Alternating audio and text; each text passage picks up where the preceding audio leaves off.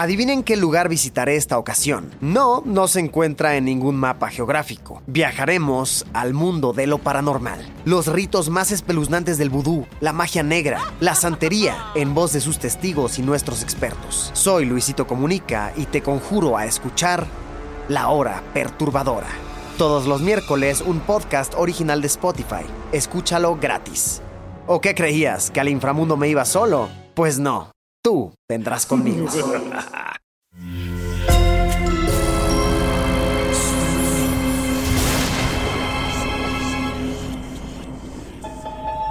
Portal Sonoro no se hace responsable de las visiones, pesadillas o encuentros cercanos del cuarto tipo que puedan suceder antes, durante o después de la experiencia. Para una experiencia sonora completa recomendamos audífonos para dejarte envolver por el mundo de Stephen.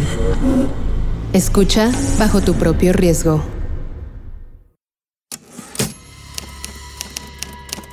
Stephen escribe, intranquilo. Sus páginas se llenan de fantasmas. Jimmy entra a su clase de inglés, gritando. ¡El terrorismo urbano es divertido! Con un rifle de asalto de fabricación coreana toma como rehenes a sus compañeros del bachillerato. Dispara algunos tiros, pero en las paredes y el techo, no contra sus compañeros. No creo ser capaz de matar a nadie. Uno de los estudiantes salta encima de Jim cuando habla por teléfono y lo desarma. Los policías someten a Jim, que no opone ninguna resistencia. ¿De dónde diablos sacaste esta idea, Jim? Vi una noticia sobre un avión secuestrado en la televisión. Ah, y también en una novela de Stephen. Jim compró el arma en su ciudad natal por 400 dólares. Dijo que era un regalo de su padre. Tenía edad suficiente según la ley para comprar un arma de fuego. Jim pasa varias semanas bajo cuidado psicológico del condado, gritando desde su cuarto del hospital. ¡Denme una pistola para ponérmela en la boca y tirar el gatillo!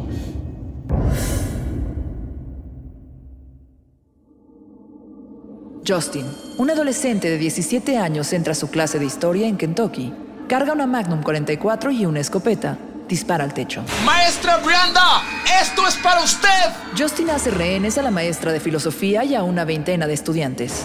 Afuera la policía rodea el edificio y un equipo de SWAT llega en helicóptero a la escuela. Justin, mientras tanto, ojea el libro de calificaciones de la maestra Brianda. Mira lo listo que soy.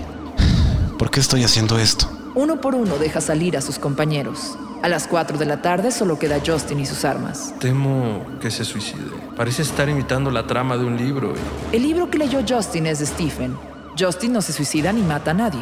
Sale con las manos en alto. La madre de Justin compró las armas como mucha gente para defender su hogar. Cuando Justin las necesitó, ahí estaban. Justin le contará a los policías que fue víctima de un divorcio horrible, que su padre lo abandonó. Mi madre solía contarme todo el tiempo que pensaba suicidarse.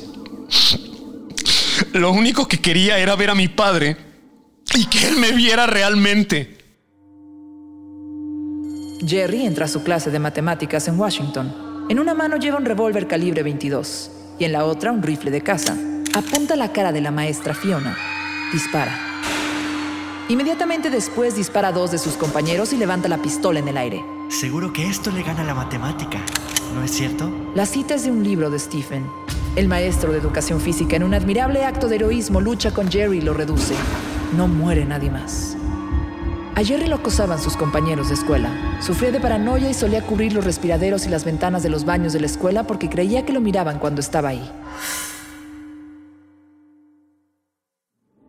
Padre nuestro que estás en el cielo, santificado Martin, de 14 años, llega a la secundaria en un pueblo perdido de Kansas. Trae una pistola semiautomática Roger Mark II en la mochila. Se acerca al grupo de estudiantes que reza después de clases. Con toda tranquilidad carga su arma y se pone tapones de tirador en los oídos.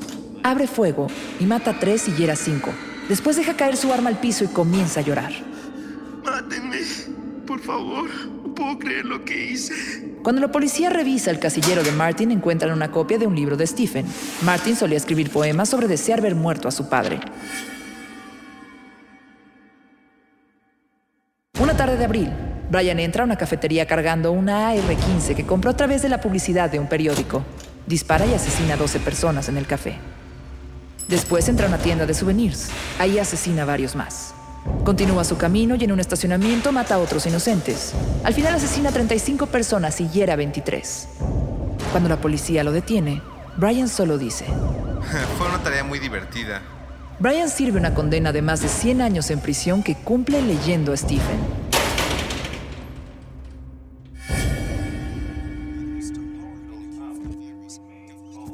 Un adolescente asesina a sus padres y a sus tres hermanos. Después lleva el AR-15 que encontró en el closet de sus padres a una tienda y comienza a dispararle a la gente. Eventualmente los policías acaban con su vida. En su librero hay varias novelas de Stephen subrayadas. Eric y Dylan tienen 18 y 17 años respectivamente. Ninguno tiene edad para comprar cervezas o rentar un automóvil. Ambos llegaron a un punto en el que se volvieron insalvables. Atravesaron el túnel fantasma y dieron rienda suelta a sus impulsos violentos. Entran a la escuela y van acabando uno a uno con cada compañero que se encuentra a su paso.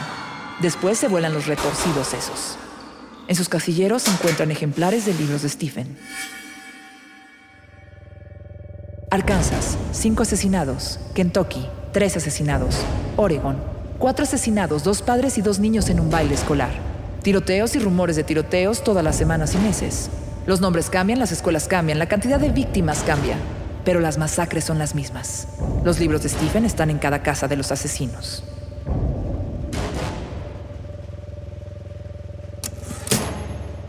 No, no, esto no es mi culpa.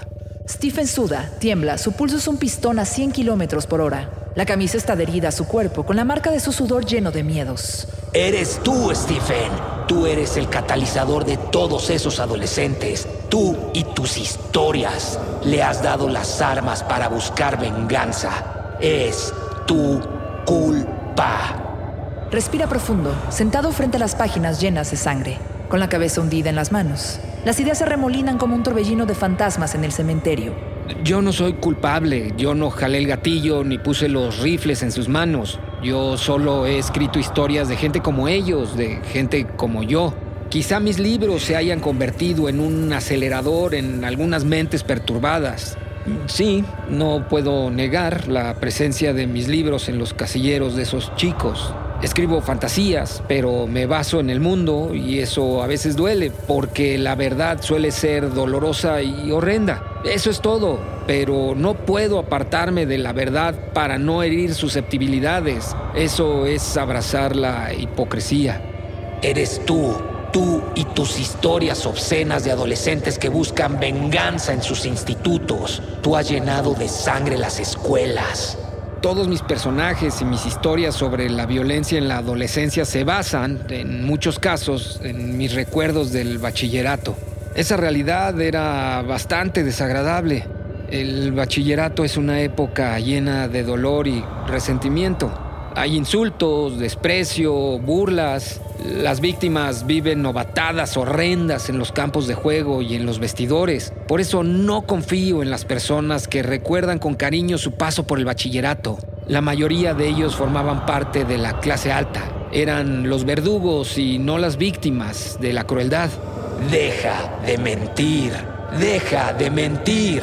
A mí no me vas a convencer con esos argumentos de telenovela. Todos esos chicos siempre tienen acceso a las armas. En este país una de las grandes religiones es la Santa Iglesia de la 9 milímetros. A la Asociación Nacional del Rifle no le gusta escucharlo. Yo estoy dispuesto a admitir la sangre en mis manos, pero ellos deben admitir la sangre en las suyas. Claro, échale la culpa a Charlton Heston. Todos esos chicos estaban y están desconectados de sus padres y sus padres de ellos. Esos chicos rara vez obtienen cartas de recomendación, excepto del equipo de tiro con rifle.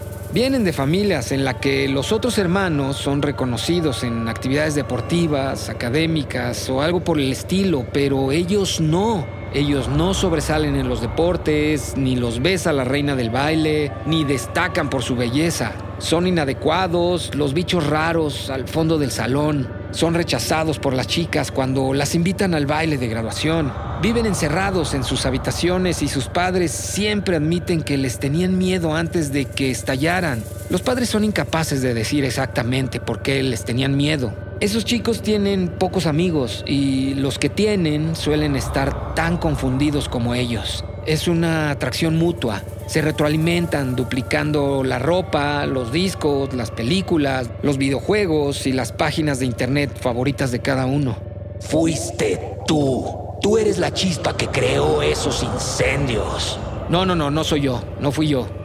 Son ellos que al no poder interiorizar esa ira, al no poder exteriorizarla hablando con alguien que los escuche, la olla finalmente se llena y el vapor sale disparado hacia todas partes. Cualquiera que se encuentre en el camino sale quemado. Ellos vagan por los pasillos de las escuelas, susurrando a otros marginados y a otros como ellos, diciendo que hay una manera de igualar las cosas, que hay un medicamento muy potente en una ametralladora o en una bomba casera. Ellos leían tus libros, tú los contaminaste con tus ideas de venganza. Stephen se revuelve en las sábanas mojadas, su pelo está adherido a su rostro sudado. Simpatizo con los fracasados del mundo y comprendo la rabia, Entiendo el temor que se siente cuando la violencia parece ser la única respuesta. Y aunque compadezco a todos esos chicos, si hubiera podido, yo los habría matado y evitado cada una de esas tragedias. Los habría matado como se mata a un perro rabioso que no deja de morder. No soy cómplice, no soy la chispa que incendió el bosque. Sí lo eres. Has escrito de chicas con poderes telequinéticos que acaban con las fiestas convirtiéndola en un incendio. Has escrito de un chico que entra al salón de clases y dispara en el rostro a sus profesores. Escribiste de un estudiante que descubre a un criminal de guerra y saca su lado más oscuro al llevar un rifle a una autopista en donde dispara a cualquiera que se mueva. La policía llama a la muerte de ese tipo de personajes un triste suicidio. Eres culpable. ¿Qué más quieres? Hice que retiraran la novela de todas las librerías y aún está por ahí, como las ametralladoras, las granadas y las putas estrellas ninja que se pueden comprar en internet. Todo eso está esperando que alguien lo recoja y normalmente lo recoge la persona menos indicada. Pero hice mi parte y lo hice porque así lo quise. Hace falta más que una estúpida novela escrita en la juventud para hacer que esos chicos escojan la violencia de esa manera. Eran chicos infelices, con problemas psicológicos, chicos que fueron lastimados en la escuela y en sus casas. Parecían actuar dentro de un sueño o uno de esos putos videojuegos en los que caminas con un arma disparando a diestra y siniestra. Eres culpable. Tus manos están manchadas de sangre. Si escribo horrores imaginarios, es para enfrentar los horrores reales, entiéndelo. Frente a Stephen aparecen Jim, Justin, Jerry, Eric, Dylan, Martin, armados y con la ropa ensangrentada. Decenas de adolescentes con los rostros partidos, con hoyos en el pecho, con huecos en el cuerpo, con el pelo bañado en sangre. Como zombies de película mala caminan hacia Stephen. Dejando un rastro de sangre a su paso, avanzan llamándolo. Sus manos están manchadas de sangre. Stephen cierra los ojos, desconcertado con los latidos revolucionarios. Abre los ojos y mira a todas partes y se da cuenta que está en casa, en su estudio, en su escritorio. Entiende que nadie lo está juzgando que no hay un dedo señalándolo como el artífice de todas las masacres perpetradas por esos jóvenes armados, aunque sabe que el dedo flamígero que pende sobre cada uno de ellos es el suyo. Este episodio está inspirado en el ensayo Guns publicado en Amazon en el 2013 después de la masacre en la escuela primaria de Sandy Hook y en la conferencia que dictó en la Vermont Library Meeting en 1999.